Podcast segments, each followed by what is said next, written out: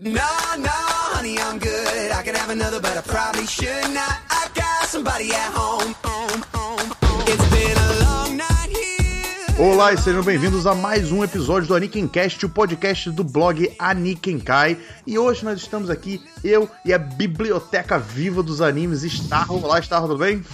Tudo beleza?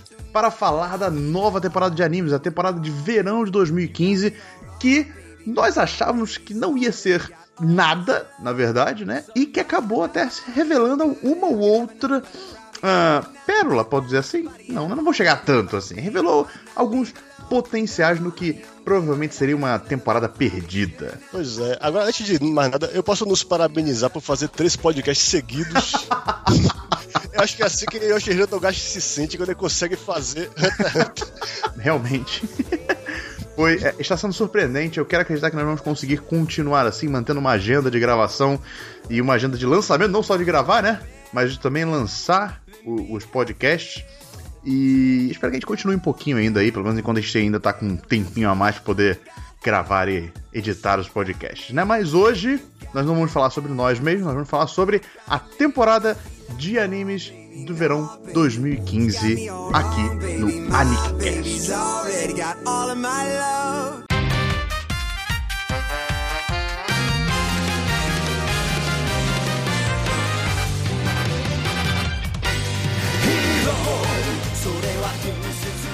Para começar esse podcast sobre a temporada de animes de verão 2015, eu só quero dar um lembrete pra vocês, vocês estão ouvindo esse podcast aqui, seja onde for, não deixe de assinar o nosso feed para poder receber todos os episódios assim que eles saírem, os episódios do podcast, claro, não dos animes que vocês estavam ouvindo falar aqui, são dos episódios do podcast.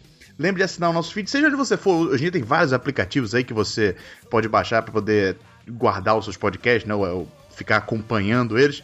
Mas se por acaso você também estiver no iTunes, o que é, que é importante as pessoas fazerem no iTunes? Está votar. Você dá sua avaliação ali, pode ser cinco estrelas se você gostar. Dê a nota justa, mas também tem espaço lá pra você fazer o seu próprio review também. Como um ouvinte nosso já fez até. Qual é o nome dele, Diogo? é Thiago G. Moura. Ele fez um review, foi o primeiro review que a gente teve aqui nesse novo feed do Anikincast, né? Lembrando que você estava no feed antigo do podcast, tem que atualizar para o novo, então vai lá no post no blog genkidama.com.br barra Anikenkai e bota lá para você poder assinar o novo feed do Anikincast e faça que nem o Thiago Moura, que fez lá um review bem legal pra gente, deu 5 estrelas, muito obrigado, Thiago. Espero que todo mundo esteja ouvindo aqui pra a gente falar e dê 5 estrelas também. Por quê? Porque isso ajuda o podcast a ter mais visibilidade, mais gente podendo ouvir e a gente poder fazer o nosso conteúdo chegar a maior número de pessoas possível, assim como eu falei no último podcast, até pra gente que de repente nem gosta de anime, ou nem conhece tanto de anime, vai poder levar, ver lá o nosso podcast, né, Star? Pois é, tá lá nos treinos de repente, quem sabe. Vamos ver, né? Um dia, quem sabe. Bom, mas pra começar esse primeiro bloco aqui, já, já estamos enrolando demais. é, tem muita coisa pra falar nesse podcast. Toda temporada tem aqueles animes que acabam entrando meio que no senso comum, né? De que foram bons, vamos dizer assim. Ou então já eram levemente esperados que fossem bons. Nessa temporada, por exemplo, nós tivemos o Gangsta, né? Que antes de começar, muita gente já falava bem, e depois que estreou, as pessoas continuaram falando bem, né? no- Normalmente, em sua maioria. É, eu confesso que a minha impressão do primeiro episódio não foi uma das melhores, porque eu achava que faltou explicação sobre a ambientação do negócio. Mas acho que o pessoal que já leu o mangá já tinha muita expectativa em torno disso aí. No meu caso, como eu não conhecia o mangá, eu vi mais porque é do Manglobe, que é um estúdio que não costuma ter sucesso, mas que pra mim tem, uma, tem um currículo bem sólido. E o diretor que eu admiro muito, que não trabalhava há muito tempo, que é o Shuko Murase, que fez Ergo Proxy e também o Witch Hunter. Robin, e que é mais conhecido pelo character design que ele fez no Street Fighter e Gundam Wing também. Mas no caso do Gangsta, é, é interessante porque não tá, embora não esteja claro se aquilo é o nosso mundo ou se é uma terra alternativa, mas é um mundo bem vivido. Você vê que o cara realmente é, é quase como aquilo fosse um personagem, como a cidade fosse um personagem ali. É bem, bem observado, até porque eles não dizem em momento algum é, que- onde é que aquilo é, né? Dá pra, a gente tem alguma- alguns leves indícios de que, por exemplo, muita gente apostava que era como se fosse uma cidade do leste europeu, assim, né? Uma cidade perdida. Mas isso pô, não faz muito sentido, porque você repara que o design de alguns personagens, sabe, parece meio americanizado, a polícia parece meio americanizada, né? E tal. Então fica esse conflito, parece meio que uma mistureba mesmo, né? Pra ser sincero. É, os personagens são dois caras, um se chama é, Nicholas E o amigo dele se chama Warwick. Warwick. Nicholas- né? Warwick. Pois é. Warwick é a voz da série porque o outro cara é simplesmente surdo-mudo. Isso pra mim foi sensacional. É. Sério, eu achei um dos grandes atrativos do, do desenho. E você reparou aqui que eles são, eles são dublados por dois dubladores diferentes? Eu tô vendo aqui a ficha técnica do anime e eu acabei de reparar que ambos são dublados por dois dubladores. Será que eles vão aparecer em momentos distintos, tipo, do- da, da vida deles? É, tá me parecendo que deve ter flashback sobre a infância deles. Deve ser, porque faz sentido isso, né? Agora que eu reparei que são dois dubladores pra cada um desses personagens principais. E aí você vai perguntar pra mim assim, Diogo, por que se o cara é mudo, você tem que ter um dublador pra ele? é porque ele, ele é acho que ele é surdo, né, a princípio, É isso. e aí ele tem deficiência de fala, mas ele balbucia algumas coisas ali, né? Inclusive dá muito medo quando ele fala também. É, foi um dos momentos mais chocantes. Da... É. Mas além deles, tem também é, tem uma personagem que eles introduzem logo no primeiro episódio e o material envolvendo essa personagem é o que exige um certo estômago forte do, do espectador. Não que eles mostrem nada explicitamente, mas ela é uma prostituta Uhum. e a gente chega a ver os frutos do trabalho dela, as dificuldades que isso causa na vida dela. Mas é, no primeiro episódio eu achei até que ia ser só uma história fechada de um episódio que a gente nunca mais ia ver, mas parece parece que ela tá realmente para ficar. E a relação dela com um dos dois já tá me parecendo interessante. Pode ser que seja algo mais. É, eu espero que eles não usem a personagem só como um veículo de criar, tipo, asco no espectador, sabe? De criar uma identificação rápida e, e barata, sabe? Com, como acaba acontecendo com personagens desse tipo, né? Infelizmente, sabe? Eles não conseguem explorar ela direito. Eu quero acreditar que ela ter sido incluída na série vai render algo a mais, sabe? Aquele lapso, né, que a gente teve no início do, do início não, né, no final do primeiro episódio, onde ela atira, né, no, no cara que era dono dela, vamos dizer assim. É o cafetão. É, ela mostrou ali que a personagem pode ser um pouco mais, sabe? Ela tem uma personalidade própria. Ela tava muito presa naquele mundo, mas ela se dá uma liberada ali naquele momento, né? Eu achei isso bem legal. É. Você vendo a abertura, você pode até achar que a série vai ter fanservice, que vai objetificar as mulheres, mas até que isso não acontece tanto assim. Quer dizer, Uhum. essa, essa personagem, Alex, ela é bem, digamos. É bem gostosa. é bem gostosa. Por isso que eu achei. Mas não espere que ela vai tirar a roupa toda hora pra vocês, não.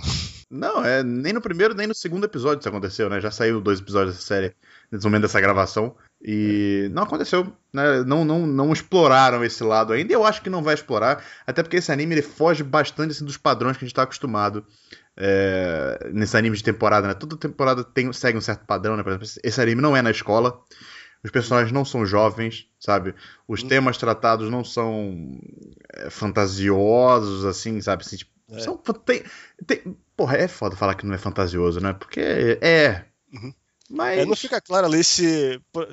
É porque você vê, por exemplo, mafiosos que parecem ser europeus, mas- mas por outro lado você vê que um dos protagonistas ele é oriental, ele carrega uma espada de samurai. É, eu, vou, eu retiro o que eu disse contra não ser fantasioso. É melhor não, É. não, não arriscar falar sobre isso, né? Mas é uma coisa, é, um- é uma ideia diferente, sabe? O É, e- o character design é diferente, tudo é diferente do que a gente tá acostumado normalmente no dia a dia, vamos dizer assim, né? E se você achar que, como eu achei, que o primeiro episódio não teve background, explicação suficiente da ambientação da série, o segundo episódio já começa a sugerir um pouco de mitologia envolvendo pelo menos os, os protagonistas e por que eles têm. Porque eles são, digamos, tão fodões. Eu acho que eles vão explicar isso aos poucos. Só espero que não seja aquela explicação idiota, expositiva, chata. Ah, Tirando claro. isso, no segundo episódio foi legal, foi de boa, passou de boa, sabe? Espero que continue assim nos próximos. Eu não conheço nada dessa série, já vai é bom adiantar. Acho que você também não, né, Gustavo? Você chegou a ler o mangá ou conheceu alguma Não, eu também nunca ouvi falar nada. é, e eu espero só que seja bem legal. Foi divertido esses primeiros dois episódios que já saíram. Espero que continue assim. Certo? Vamos pro próximo anime agora, que é Rampokitan. Não, porque, rapaz, esse daí é. esse daí é complicado. Eu só quero adiantar pra vocês aqui que a gente, vai, a gente vai passar por vários animes, a gente vai falar de várias coisas. Se vocês quiserem conferir mais primeiras impressões, além dos animes que a gente vai falar aqui nesse podcast, vocês podem acessar lá o blog do Nikenkai, onde eu listei é, todos os animes que eu assisti com breves primeiras impressões em posts, acho que foram três partes, né? Eu dividi em três partes os posts de primeiras impressões e dois extras, né? Que foi de Dragon Ball Super e de God Eater. Ambos nós vamos falar aqui hoje também. Mas vamos lá para Rampokitan, porque ele é complicado. Gustavo, o que, que você achou desse já saiu dois, dois episódios já, Uhum. por sinal da série também. Foi, também foi uma das que estreou primeiro.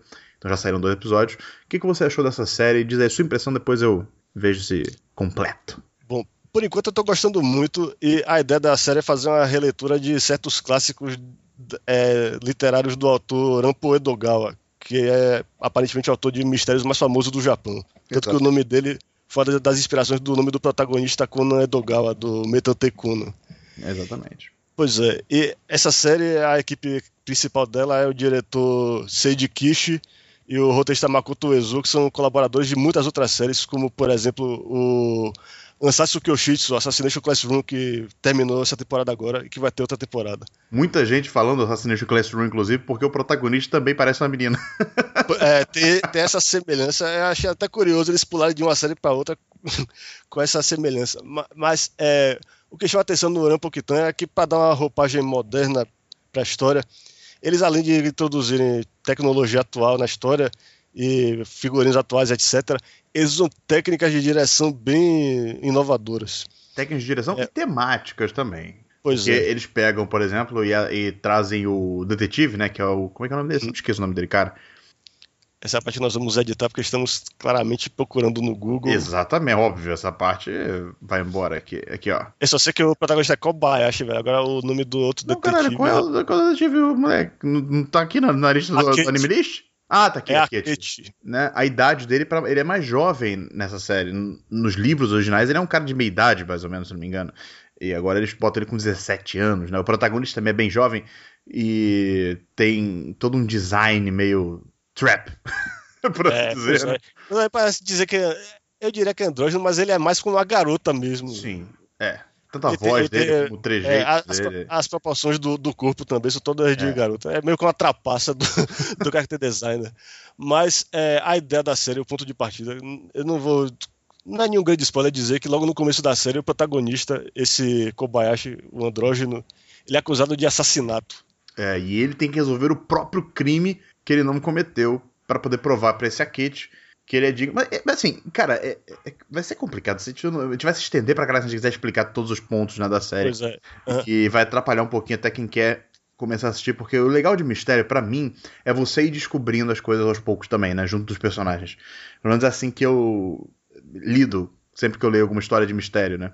Que é um gênero, por sinal, que não é tão explorado assim nos animes, né? Pois é.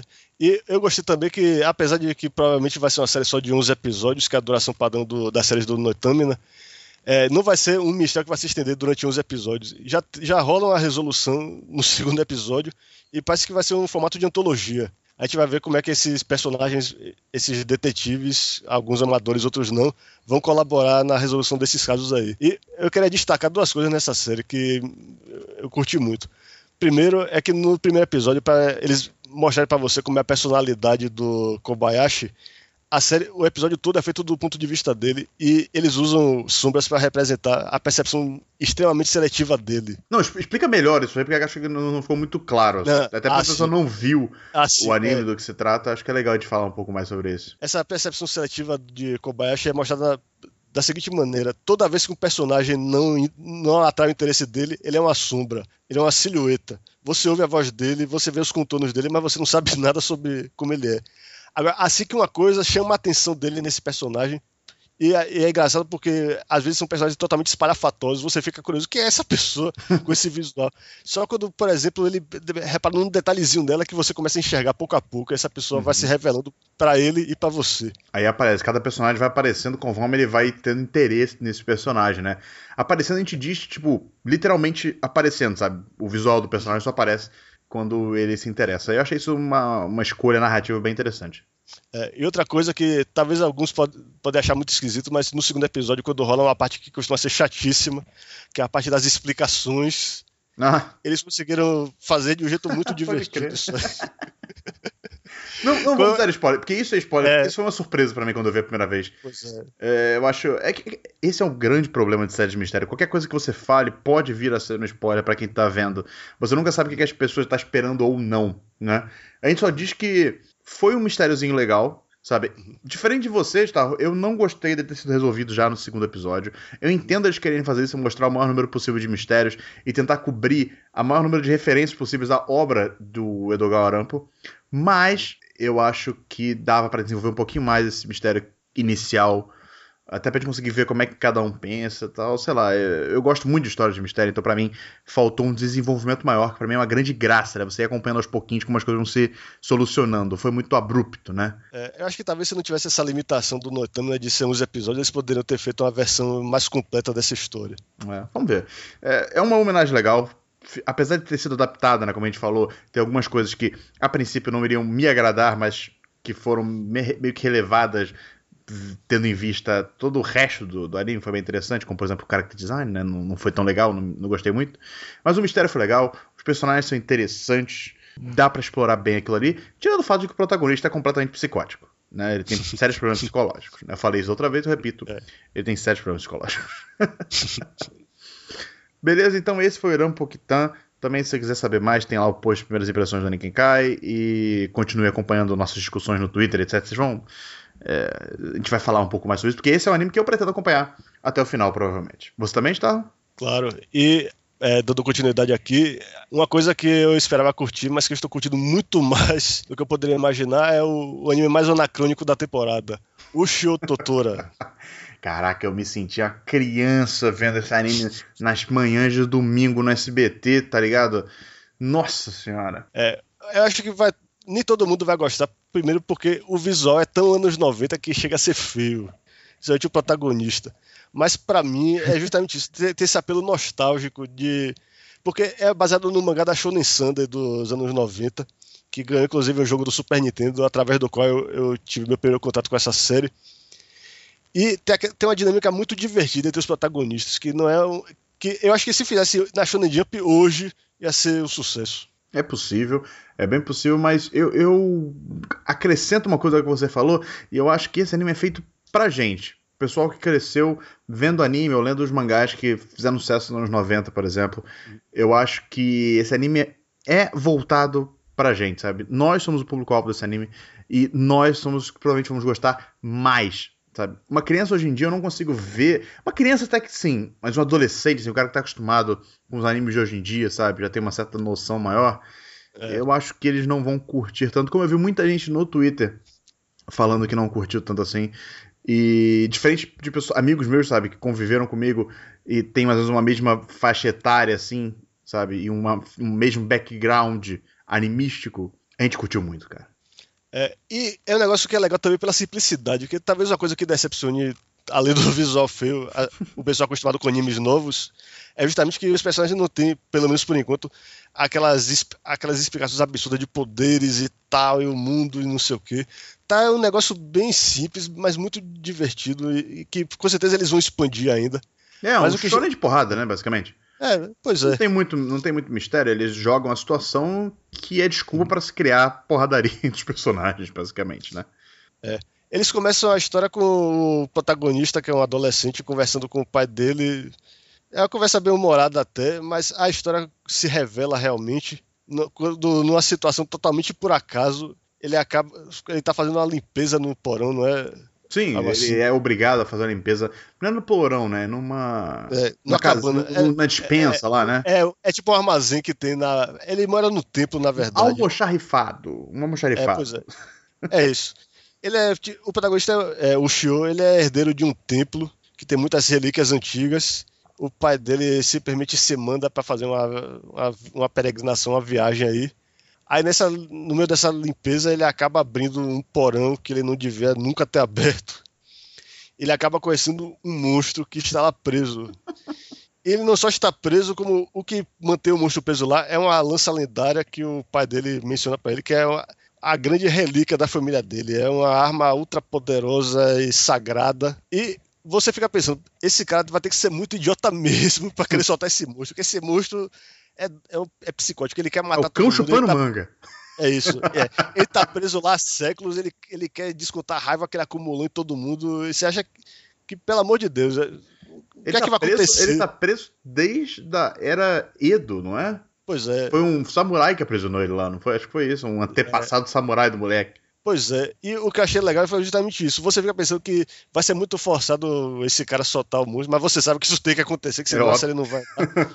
mas eles engendram uma situação bem interessante, que você vê que o cara realmente não tinha escolha. Cara, é, é uma simplicidade que me conquista, talvez, como eu falei. Pode ser porque eu sou influenciado pelas minhas próprias influências, mas eu achei extremamente carismático, é muito divertido. As, é, aquelas cartoon faces, né, que eles chamam, que é aquela, aquelas expressões exageradas, que hoje em dia estão muito em desuso, né, na- nos animes atuais, e que nos anos 90 era o auge disso, sabe? Parece que esse anime É, eu não sei se, se vocês que estão ouvindo, vocês entendem que eu tô falando por cartoon faces, né? Mas é mais ou menos quando em, sei lá, vamos pegar uma parada mais mainstream, assim, Hajime no por exemplo. Que acho que é uma coisa que mais gente assistiu. Principalmente na primeira série, você vê aquelas, aquelas caras do Ippo, sabe? Todas rindo, botando aquele, aquele palito no nariz pra fazer piada, aquele tipo de coisa, sabe? Isso são as cartoon faces. E nesse anime também tem, e eu achei engraçadíssimo, eu me diverti, eu entrei na onda, sabe? Não vai ser um anime profundo, galera. Esquece isso, sabe? É, se eu tivesse que comparar esse anime com uma coisa mais ou menos recente que talvez vocês tenham tido contato, os mais novos, seria o Kekaishi, que também é o mangá da Shonen Sunday com sobre, é, uma temática sobrenatural japonesa, com Yu famílias. Hakusho, pô. É uma cara de Yu Hakusho isso aí. É isso, mas Shaman eu, King. que- é também, mas é é porque eu queria comentar, eu queria é, comparar mais com os mangás das, da Sander do que da Jump, Ah, porque os sim, mangás da sim. Sander eu, eu acho que tem um, um tom um pouco mais relaxado de, de cotidiano. Uhum. Eu acho que os mangás da Sander normalmente tentam mostrar mais o personagem indo pra escola, interagindo com os colegas dele, blá blá blá, ele almoça e, e tal. E parece que vai ter um pouco disso na série, apesar de que eles vão ter que comprimir 33 volumes em 39 episódios. Você falou que eles vão querer contar toda a história, né? Eu achei É isso, isso. ousado. Foi interessante. Foi interessante, claro que eles vão ter que cortar muita coisa, né? Mas. É claro, mas é legal a promessa de que a história vai ter um final, que vai que isso tudo vai se caminhar para algum lugar, que não vai ter aquela sensação chata que a gente tem quando acompanha um shonen de 300 e tantos episódios como o Bleach e não tem final. É verdade, lembrando que a gente tá falando que vai adaptar toda a história, mas vão ser primeiro uma, uma temporada de 26 episódios, né? E aí ano que vem, provavelmente no início do ano que vem, acho que tá pra abril, não lembro agora. Acho que é pra temporada de abril, que é a temporada de primavera, né? Tô certo? É, primeira temporada de primavera do ano que vem. é, vai estrear a segunda temporada, que vão ter mais 13 episódios pra fechar a série. E acho que é isso, cara. Por o Totora não tem o que falar mais, não é uma série incrível, profunda e tal. Mas eu acredito que vai ser muito divertida. E se você, assim como eu e como Star, gostava desse tipo de anime que a gente mencionou aqui, é, Kekashi, Shaman King, Yu Hakusho, sabe? Toda essa galera, toda essa escola shonen de porrada clássica, né, dos anos 90, vocês vão gostar muito de Yushu Totora também. E se vocês querem conhecer esse gênero com sem ter que explorar animes enormes ou com uma tecnologia datada, vamos dizer assim, tá aí também uma oportunidade, né? É, eu também, só, só pra. Eu sei que a gente já era pra ter terminado de falar sobre isso, mas só quero dizer também que os valores de produção da série são muito bons. É feito pelo estúdio é, Mapa, que é um estúdio que é tipo o estúdio que a Madhouse costumava ser, que infelizmente não é mais. É. Porque, porque o produtor Masao Maruema largou a Madhouse para fundar esse estúdio. Eu ainda quero é fazer um podcast sobre os clássicos da Madhouse. Fazer o portfólio da Madhouse. Os caras, nossa, eles tinham muito anime bom, cara. Ainda, quer dizer, ainda tem muito anime bom né, no portfólio deles, mas é, a maioria antiga, né? É, Daria um podcast bem legal, né? Pois é. E nessa discussão de mangá shonen, que a gente até mencionou a Jump, eu imagino que o, o anime da temporada que mais gente no mundo inteiro aguardava, e que inclusive gente que não costuma acompanhar anime deve estar querendo ver isso aí, é o Dragon Ball Super. Ah, rapaz. Olha, eu sou um grande fã de Dragon Ball, eu inclusive em alguns fóruns, os primeiros fóruns de anime que eu frequentava eu usava o nick Cell, até hoje eu uso esse Verdade. nick em alguns fóruns. Mas o meu problema com a franquia Dragon Ball é que depois que ela passa do ponto que, ela que o Dragon Ball Z termina, os personagens já, já são tão poderosos, tão absurdamente. Eles são praticamente deuses e mim é forçado você inventar ameaças cada vez maiores pra eles. Chega um ponto que eles, eles não deviam nem mais estar habitando o planeta Terra, eles deviam estar voando e brigando nas galáxias lá, jogando uma galáxia em cima do outro pra não atrapalhar a vida dos terráqueos. Mas é, o Dragon Ball Super é, acabou sendo algo diferente do que eu esperava, porque embora a franquia tenha sido revivida recentemente com dois filmes que tiveram muito sucesso, embora eu não tenha gostado muito do primeiro, o segundo eu não vi ainda, o Batalha dos Deuses e a Ressurreição de Freeza, É. que tá agora nos cinemas e que eu não, não fui ver, eu achava que o Dragon Ball Super ia ser a continuação disso aí. Ou seja, uma história encaixada entre o filme do Retorno de Freeza Uhum. e o último episódio do Dragon Ball Z, que é quando o pessoal já, já dá outro salto cronológico, eles já estão competindo em outro torneio de artes marciais e a filha de, de Gohan e Videl, Pan, já tá mais crescidinha e lutando. Só que o Dragon Ball Super, aparentemente, vai recontar a história desses dois filmes com Cara, um monte de filler no meio. É, eu, eu não acho que ele vai recontar só a história desses dois filmes. Acho que a história deles vão estar fazendo parte dessa série também. Mas eu acho que eles vão expandir bem mais ainda. Sabe? Eu tô com esse feeling. Até porque esse início foi bem lento, até, sabe? Se a gente pode dizer assim. É. Teve uma pegada bem o Dragon Ball original mesmo, sabe? Aquele o, É, o- e- e- o original. É, é, e eu gosto disso porque, pra ser sincero, eu odeio Dragon Ball GT, mas eu gosto do primeiro episódio do Dragon Ball GT porque é aquela sensação legal de você reencontrar velhos amigos Uhum. e ver o que, é que eles estão fazendo com a vida. Você assiste o primeiro episódio daquilo e você acha, pô, talvez isso não seja tão ruim assim. Será que o pessoal não estava exagerando que Dragon Ball GT é uma bosta? Aí você vai assistindo e você sente aquela. Você sente a sua alma se contorcendo de dor, e ver seus personagens favoritos serem colocados em roteiros horríveis. É, e Mas vale lembrar tô- que o Toriyama tá assinando esse anime, né? Pelo menos tá É produzindo e tá supervisionando, né? Pois é, eu acho que Toriyama, é, ele não tem mais interesse em continuar o Dragon Ball na forma de mangá, mas ele tem ah, um apego com a história. Tanto que o, o Retorno de Freeza foi ele que teve a ideia do filme. É, e as contas não param também, né? É claro, o dinheiro é sempre bom. Mas o que me agradou nos dois primeiros episódios do Dragon Ball Super é que, embora tenha um tom meio de filler, eles ainda é, não chegaram naquele ponto que eu falei, que eles estão começando a forçar a barra. Por enquanto, eles estão é, fazendo meio que um prelúdio do filme do, da Batalha dos Deuses. O vilão daquele filme, o Beerus, ou Beerus, que acho que o certo seria Beerus, porque é baseado na cerveja, É, beer. É Beerus e o whisky, é baseado no whisky.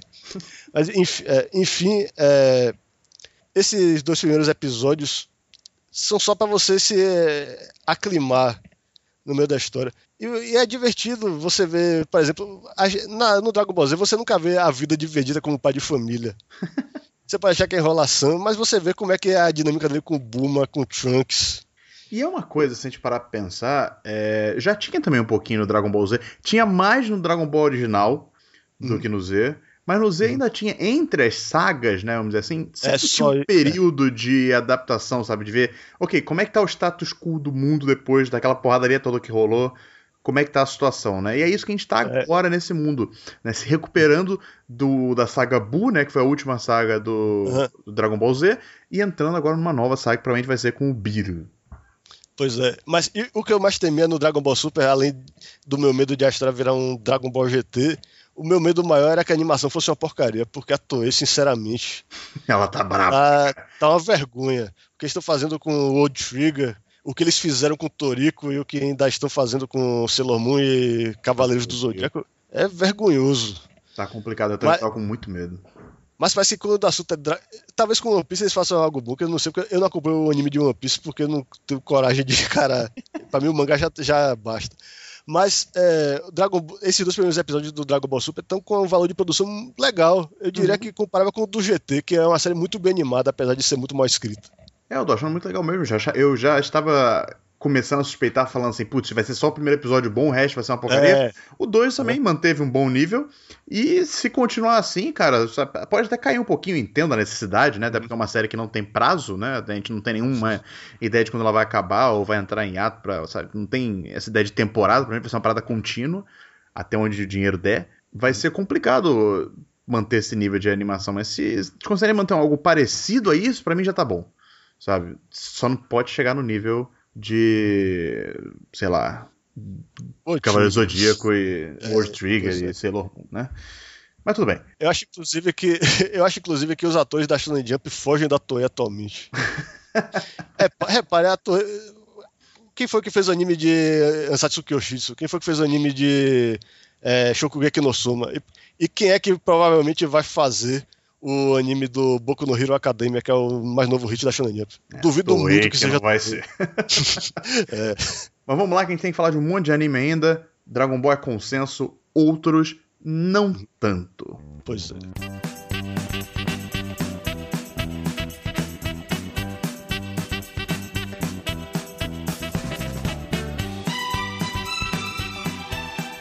Por outro lado, tem outros animes que estão dividindo opiniões.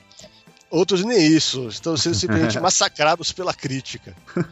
Talvez esse que eu vou comentar agora seja um desses que estão massacrados e por isso eu me sinto na obrigação de defender, que é, é talvez o que eu mais curti genuinamente nessa temporada até agora. Tu curtiu porque é, é da roteirista de Genshin.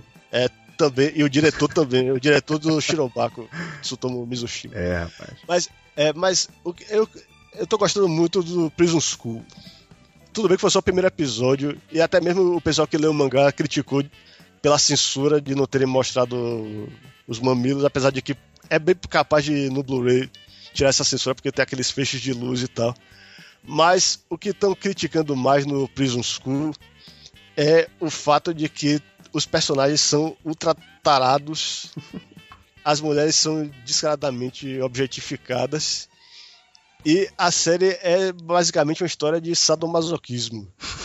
De pessoa de ele mostra um ambiente que é uma escola de garotas para onde esses cinco, esses cinco garotos são transferidos. Em qualquer outro anime, isso seria o paraíso. É a vida que eu pedi para Deus. É um monte de garotos elas vão, elas vão se engalfinhar por minha causa. Tem 100 para cada homem, tá uma maravilha.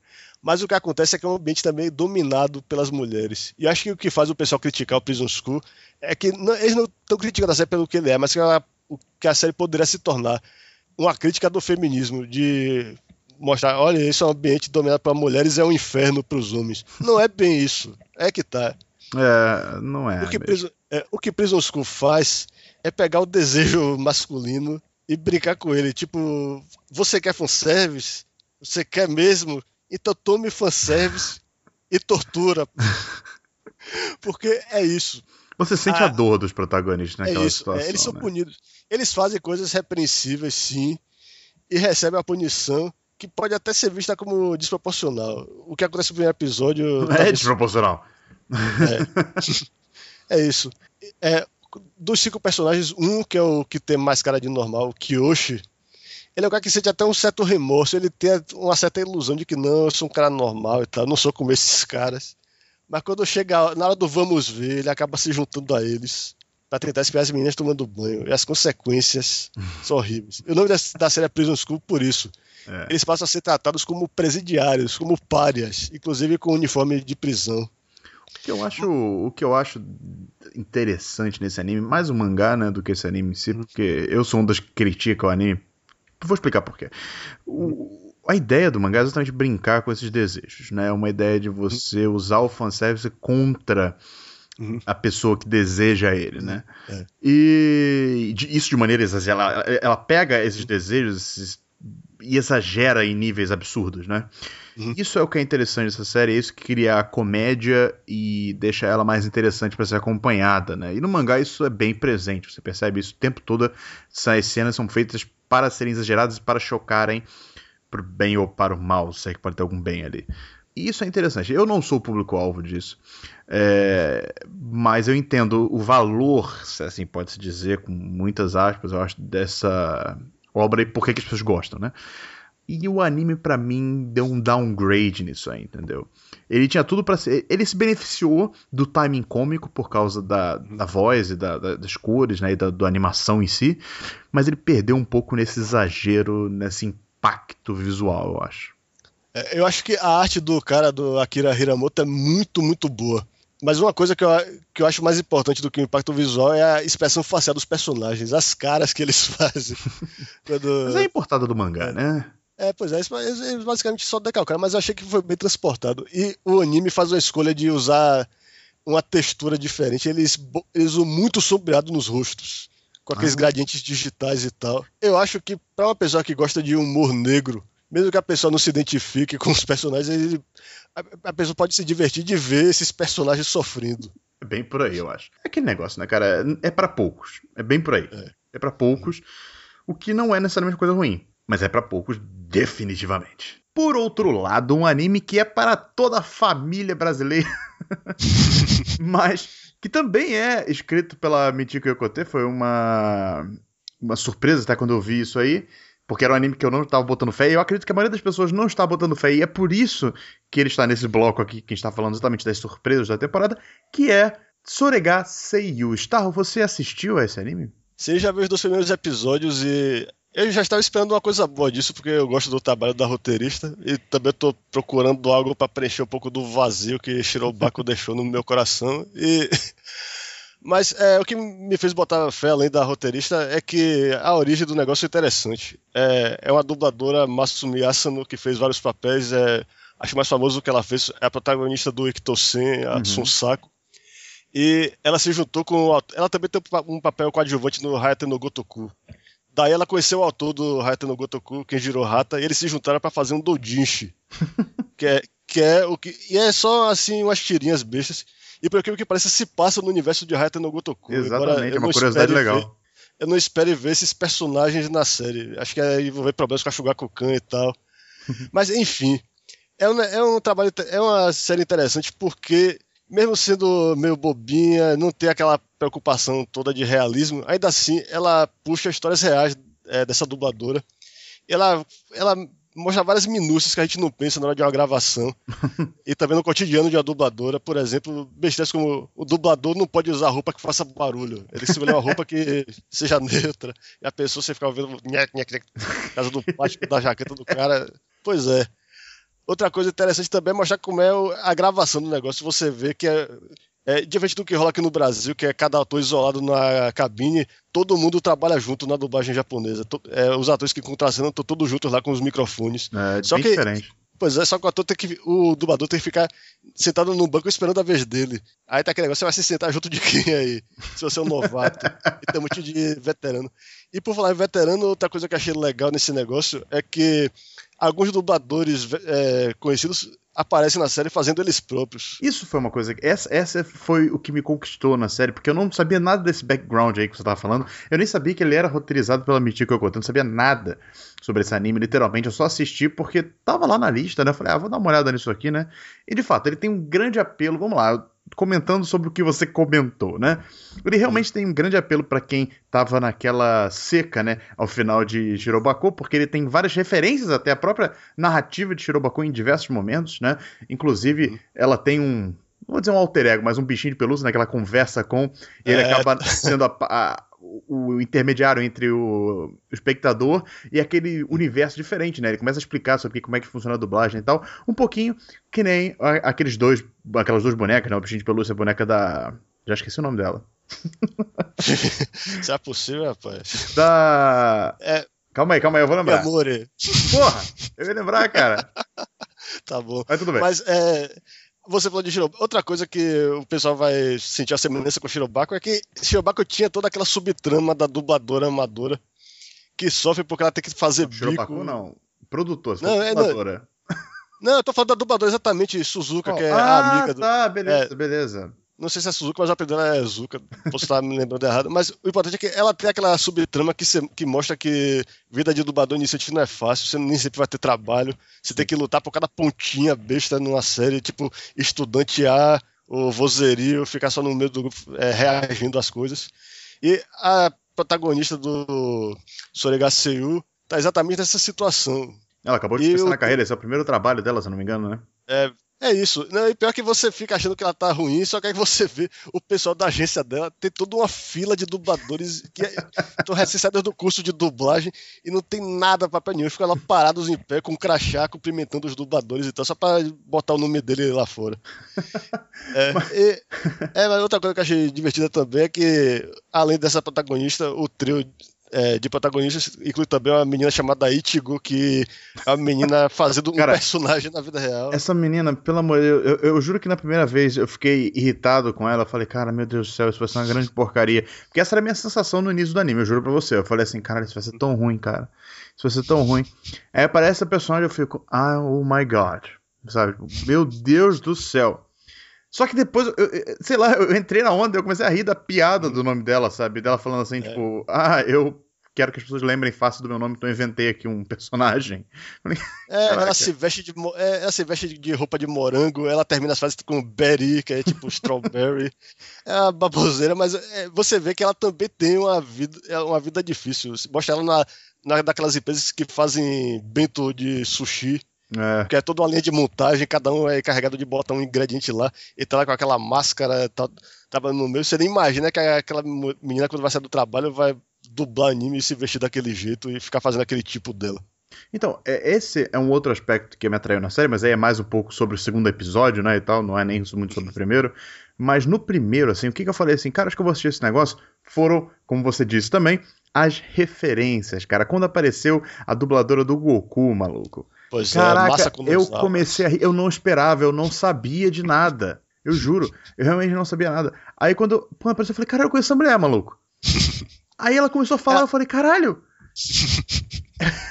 Aí eu fui É, direto, voado. Está, eu fui voado, maluco, pro Anime Network. Falei, ela é ela, com certeza, com certeza é ela. Aí eu fui clicando lá Ah, e pelo tal. amor de Deus, né? A voz é Não, inconfundível, sei, mas, mas eu ainda falei, fizeram... não, eu, eu- quero conferir se é ela mesmo dublando ela mesma. Eu falei, não, tem que ver isso. E de fato é, cara, é ela dublando ela mesmo. É, o Coutinho também fizeram a caricatura igualzinha, né? Com aquele cabelo, Porra, um penteado bizarro que ela usa na vida real, com aquela cor mesmo. É, é claro que os dubladores que vão fazer o papel deles próprios vão sempre ser mostrados com pessoas maravilhosas e tal, pra dar um maior. Tem que fazer uma E- média, né? Pois é. Mas então, Mas deixa de ser divertido. É, e foi, foi muito divertido. E essas referências foram o que fizeram eu falar assim, cara, acho que vai valer a pena assistir esse anime. No segundo episódio ainda tem mais esse lado assim que também vai mostrar um pouco do lado da vida das personagens também, o que é interessante também, claro, também pegando um pouco da vibe até de Shirobako, né? Como eu falei, esse anime tem muito assim pros fãs de Shirobako. Não achem que vai ser a mesma coisa, tá? Não achem que vai ser a mesma coisa. Não vai. Eu estava tava duvidando ali. Eu falei, É. cara, esquece porque não vai ser. Vai ser uma coisa muito mais cuticute e tal do que foi Shirobako. Mas ainda assim tem um apelo, né? Pra quem gostou do primo mais velho, vamos dizer assim. É, é, é um negócio mais honesto do, é um negócio mais honesto do que eu esperava, porque você vê os designs e você fica achando que vai ser um negócio bem idealizado. E é um pouquinho mais realista do que eu esperava. Não é tão realista quanto o Shirobako, mas é um intermediário legal entre isso e mostrar uma, uma, o próprio Hater no Gotoku, por exemplo. Uhum, com certeza. E, cara, o que, que foi aquela parte que começa a tocar a música de Evangelho no final do encerramento? Ah, pois é. Maluco, uma pena é que Juro que eu me caguei. né, o- tá parecendo que cada episódio vai ter um encerramento diferente. E nesses encerramentos, eles, as meninas sempre atendem a pedidos dos ouvintes, seja lá quem for, que elas estão fazendo.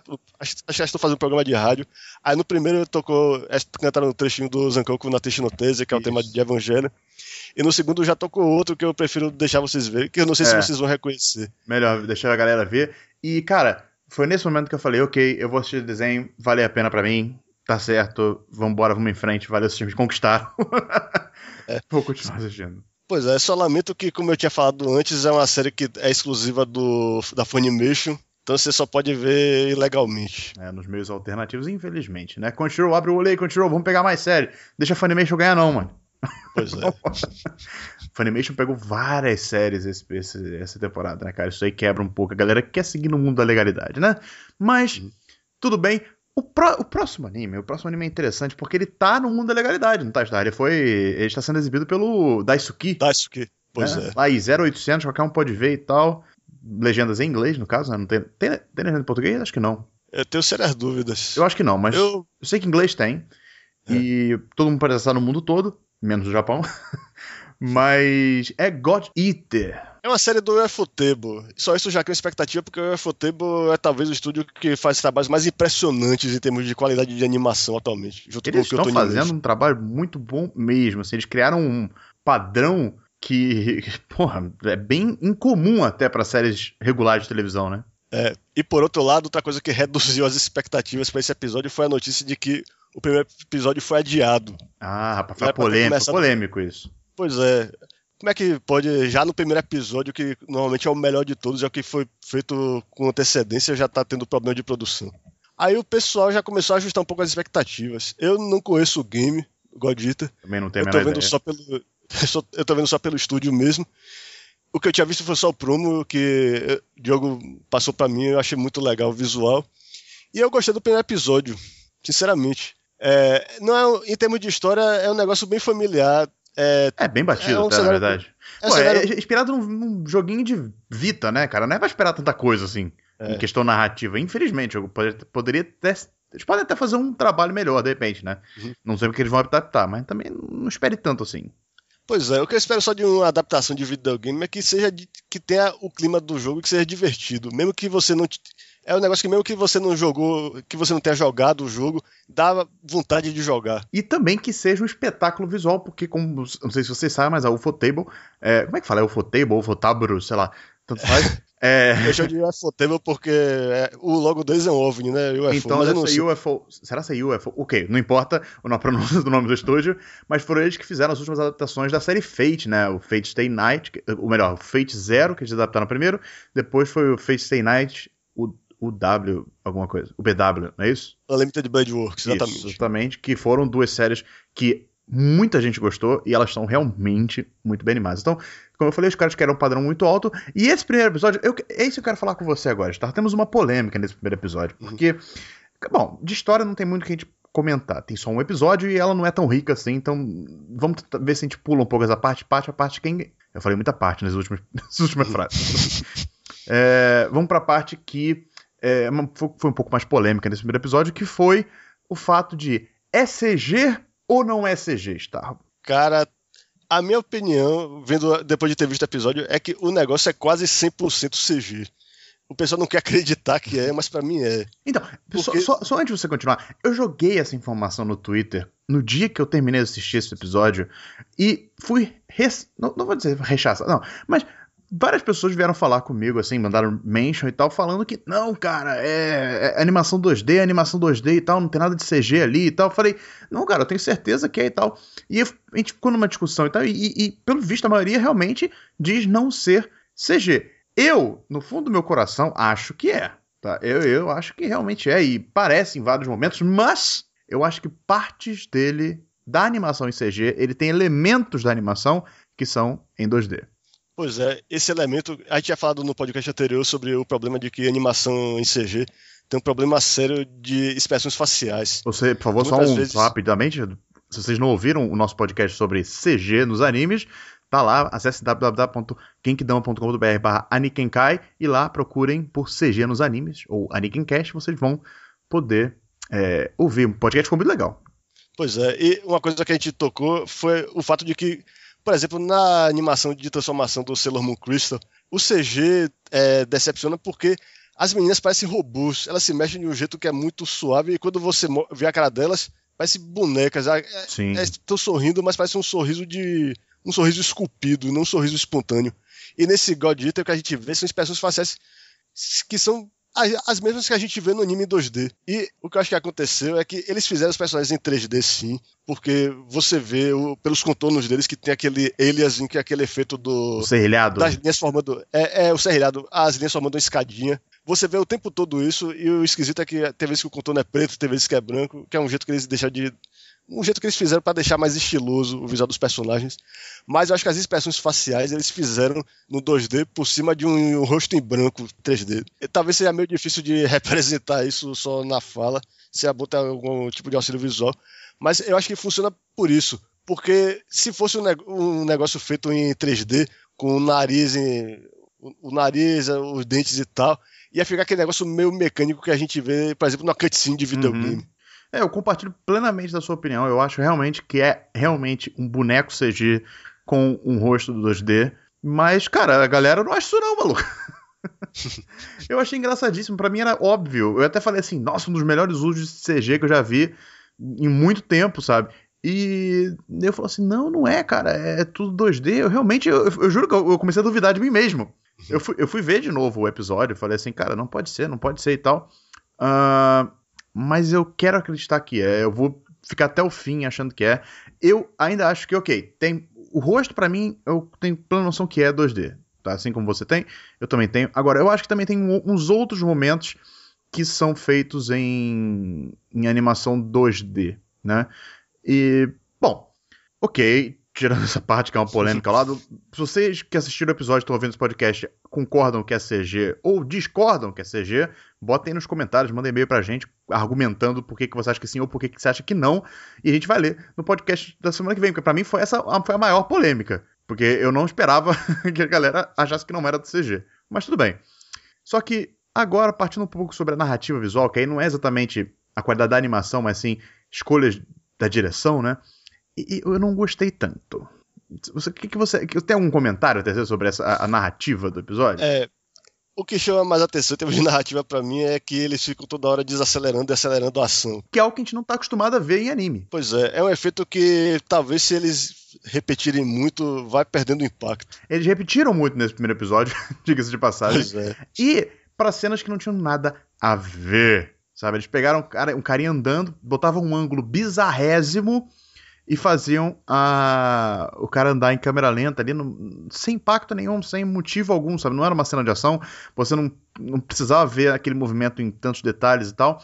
E, curiosamente, é em um desses momentos que eu acho que eles usam um pouco de animação 2D também, porque você vê que a, o efeito de profundidade e tal, que eles tentam dar pelo, pela angulação, tá um pouco meio bizarra, assim, né? Alguns podem falar que é mimimi, falando de angulação, efeito, perspectiva e tal, mas é verdade. Eu acho, eu, eu acho que algumas dessas cenas em, em, câmera lenta foram feitas em 2D por causa dos problemas de perspectiva. Mas esse foi um grande problema para mim. Eu, eu, eu me pegava sempre incomodado quando eles usavam a câmera lenta de uma maneira besta, sabe? É, agora, em termos de história, é, tem alguma coisa digna de chamar atenção, porque eu, eu tô sinceramente sem conseguir me lembrar nem dos nomes da, dos personagens, da ameaça que eles estão enfrentando. Cara, não tem eles. Só, ele, ele, é. Pô, olha só, basicamente o, o plot da parada é o seguinte: você tem uma galera que é o. A, a raça humana foi invadida por, por, aliens, monstros, sei lá como é que foi, foi, o esquema. E eles acabaram num refúgio a lá Shingeki no Kyojin, sabe? Que criaram uma muralha, uma fortaleza, que é a última resistência da humanidade. E dentro dessa fortaleza tem um grupo de pessoas que são mais desenvolvidas e que lutam quando essas, essas criaturas ameaçam a raça humana. Eles tentam ser o último bastião de resistência. E nesse meio apareceu um moleque que é um new type, né, pra variar. A originalidade de nomes é maravilhosa. Ganda manda lembrança. Não, é e... é porque eles usam o termo japonês, né? Modelo novo e tal. Só que a tradução em inglês é sempre é, new type, sempre new é que a gente tá acostumado. É. E, e aí tem esse moleque que ele vira recruta. E no primeiro episódio é a ida dele desde fugir quando, quando, criança dos monstros, entrando na academia, treinando e indo pra porrada. Eu achei até ousado, porque eles passaram por bastante coisa. Pareceu realmente uma cutscene inicial de um jogo uhum. que vai começar agora. Você teve essa impressão também? É, também, mas é porque se eles é, contassem a história num ritmo mais natural, eles não iam fazer o que eles fazem no final do episódio, que é introduzir o que a gente quer ver, o elenco que a gente vai acompanhar nessa série. É, é, eu, é que é complicado. Eu achei estranho muitas muita das decisões de direção desse anime.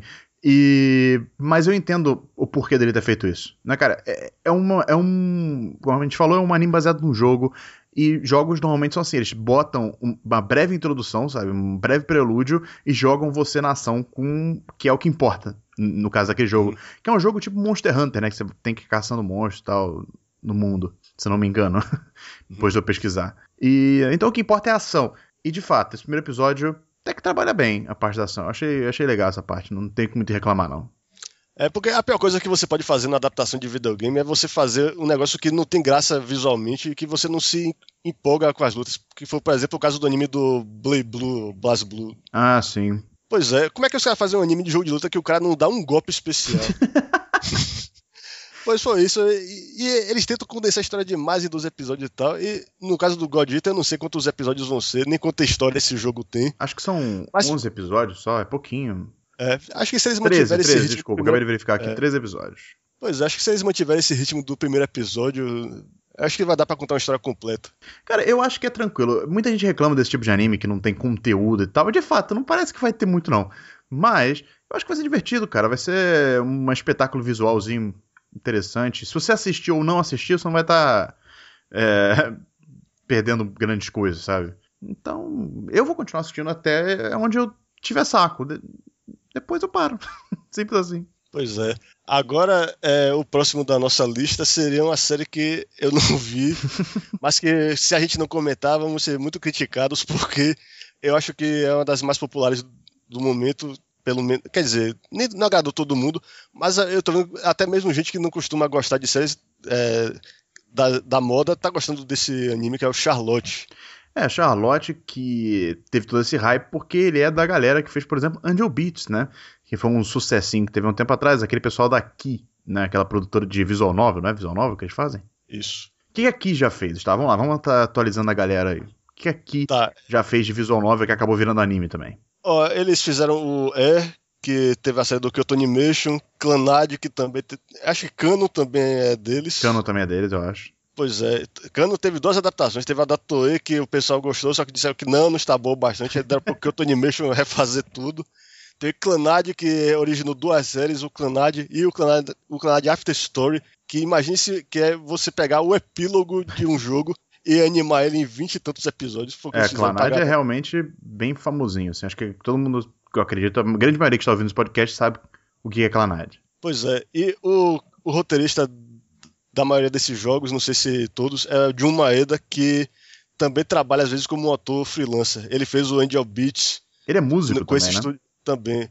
E é no, no caso do Angel Beats, é, foi uma série que muita gente curtiu, mas que achou que foi muito curta.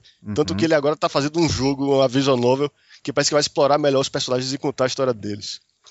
E ele, acho que o Little Bastards também foi dele. O Little Busters, Só que- né? É Busters ou é, Busters? que- Não sei. É, é Little Busters, quem animou foi o Jesse Steff, Uhum. teve duas temporadas.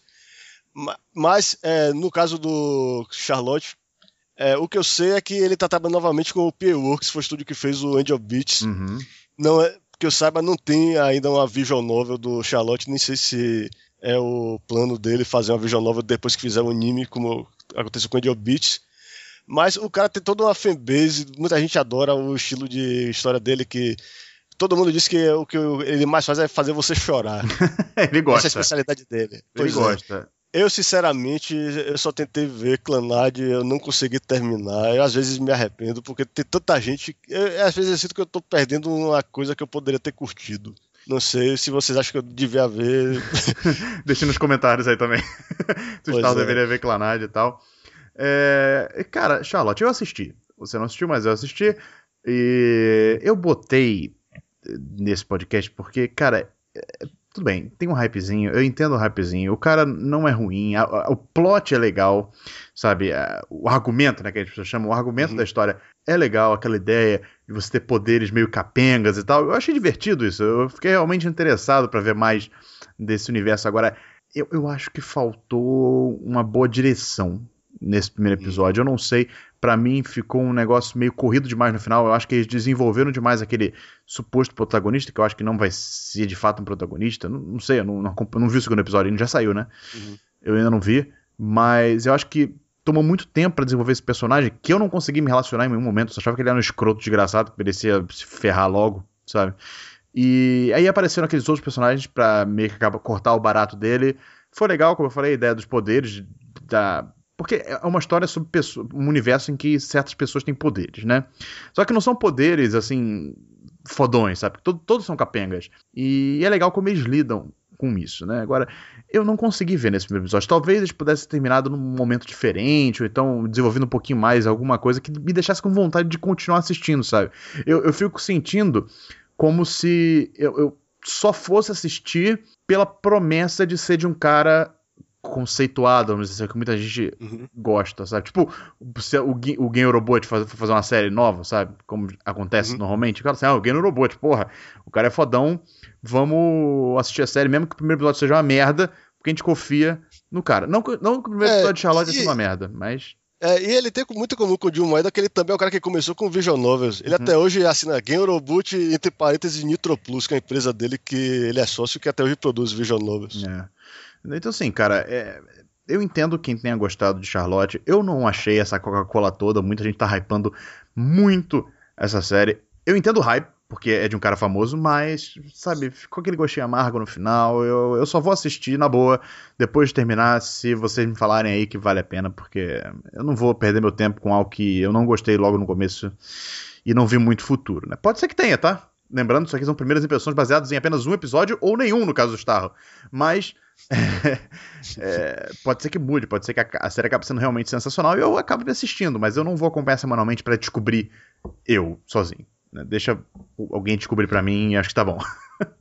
É, eu normalmente vejo todas as séries do P-Works, que é um dos meus estúdios favoritos, mas realmente é, essa temporada tem muita coisa que eu simplesmente não quero perder meu tempo com um negócio que Eu tenho quase certeza de que eu não vou gostar. Eu, vou- eu vou dizer. É, de- porque deixa- eu me lembro do começo do.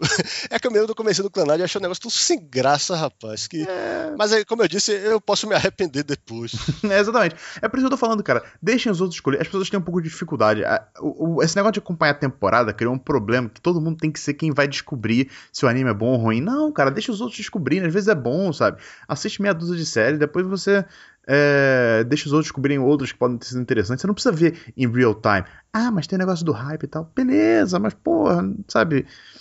Não, não entre forçado em hype, sabe? Entre se você quiser entrar. Se você quiser esperar a galera assistir, espera. Esse tipo de coisa, né?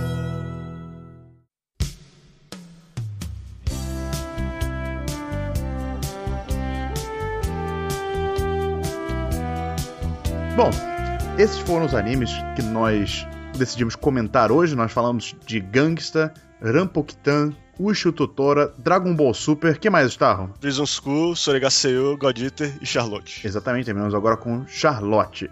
E claro que teve muito mais estreia nessa temporada. Vocês podem conferir no Guiabo, uh, www.genkidama.com.br barra Guiabo. Lá ele tem um guia completo com todas as estreias da temporada.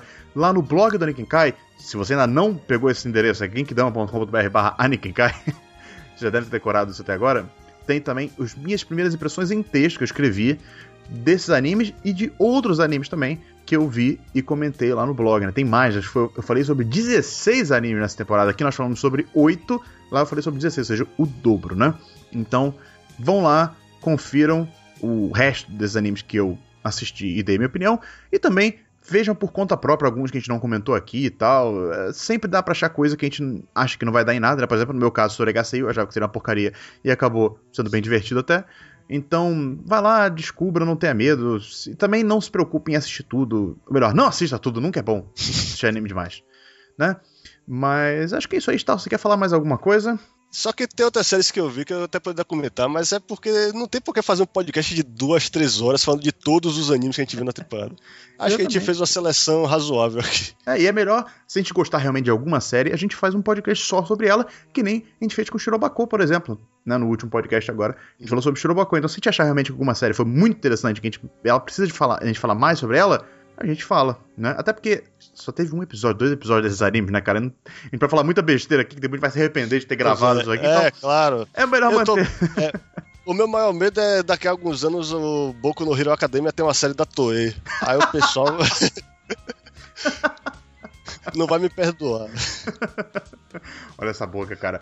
Bom, é, é isso aí, pessoal. Não deixem de assinar o nosso podcast lá nos seus agregadores de podcast, no seu celular, no Android. Se tiver no Apple, assine pelo iTunes. Lembre-se de dar cinco estrelinhas pra gente, fazer um review. A gente lê o seu review aqui, ou então a gente comenta, agradece você aqui ao vivo, entre aspas, no podcast, certo? Se você gostou, compartilha com quem você acha que vai gostar também, né?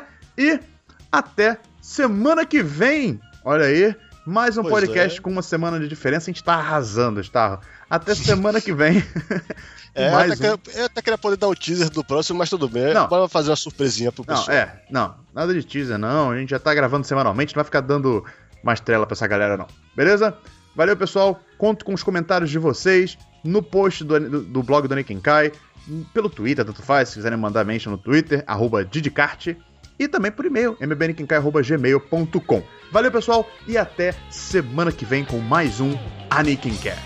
Até a próxima, pessoal.